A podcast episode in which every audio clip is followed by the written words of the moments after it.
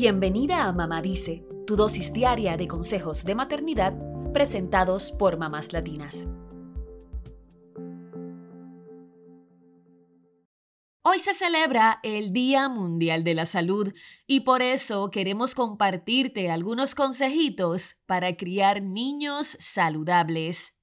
Puede sonarte una obviedad, pues como madres siempre tratamos de asegurarnos de que nuestros niños gocen de buena salud, pero nos pareció útil aprovechar esta efeméride tan importante para repasar algunas reglas básicas que podrían hacer que visites muy poco al pediatra y que tus chicos no pierdan días de clase tan seguido. Aquí vamos.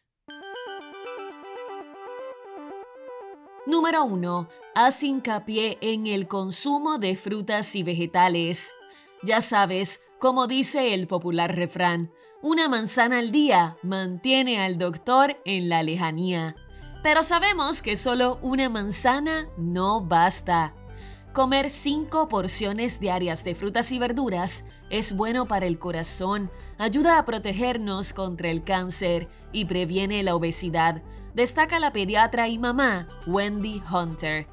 Nosotros los padres y madres jugamos un rol clave para que nuestros hijos consuman frutas y verduras. De hecho, la experta sostiene que cuando un niño rechaza una comida, se debe más a que le resulta desconocida que a una verdadera aversión por esta. Esto quiere decir que a veces hay que insistir y ofrecer las mismas comidas muchas veces. Número 2. Procura que el lavado de manos sea un hábito en tu casa.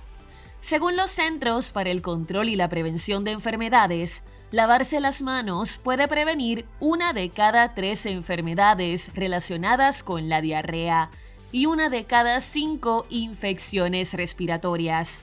Probablemente, tras el coronavirus, a todos se nos quedó grabada la importancia del frecuente lavado de manos.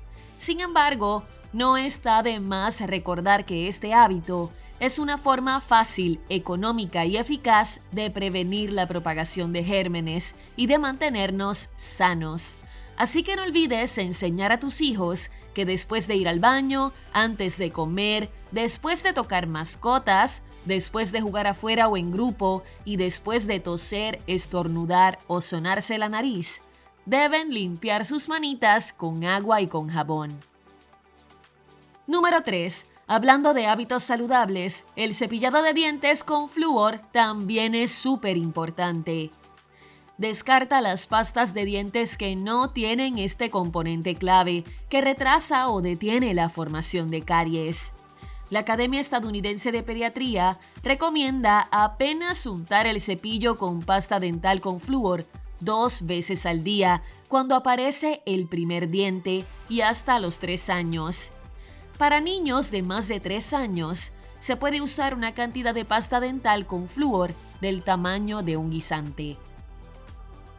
Número 4. Respeta el calendario de vacunación y evita retrasos.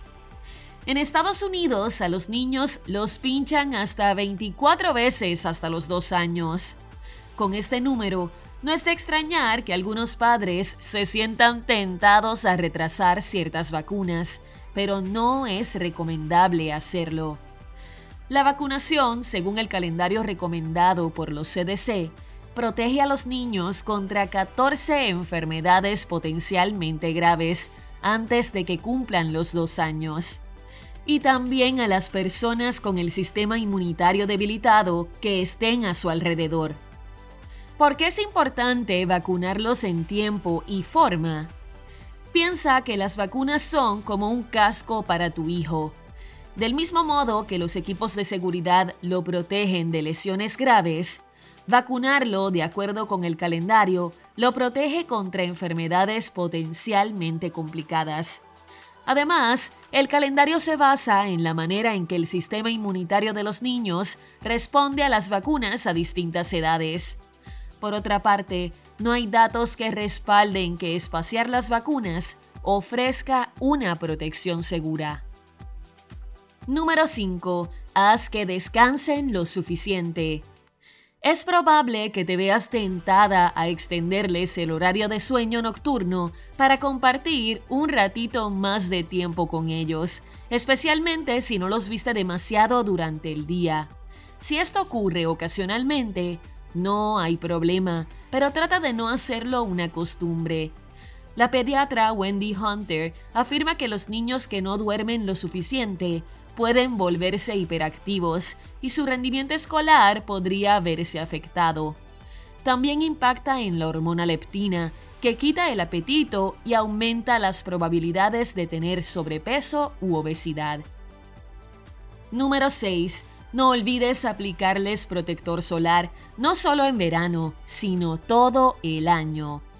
Si bien la exposición al sol causa estragos en la piel a cualquier edad, las quemaduras solares durante la infancia son particularmente riesgosas. Cuanto antes en la vida de un niño se dañen las células de la piel, mayor será su probabilidad de desarrollar cáncer de piel a lo largo de su vida. El séptimo tip saludable es tuyo. ¿Cuál sumarías?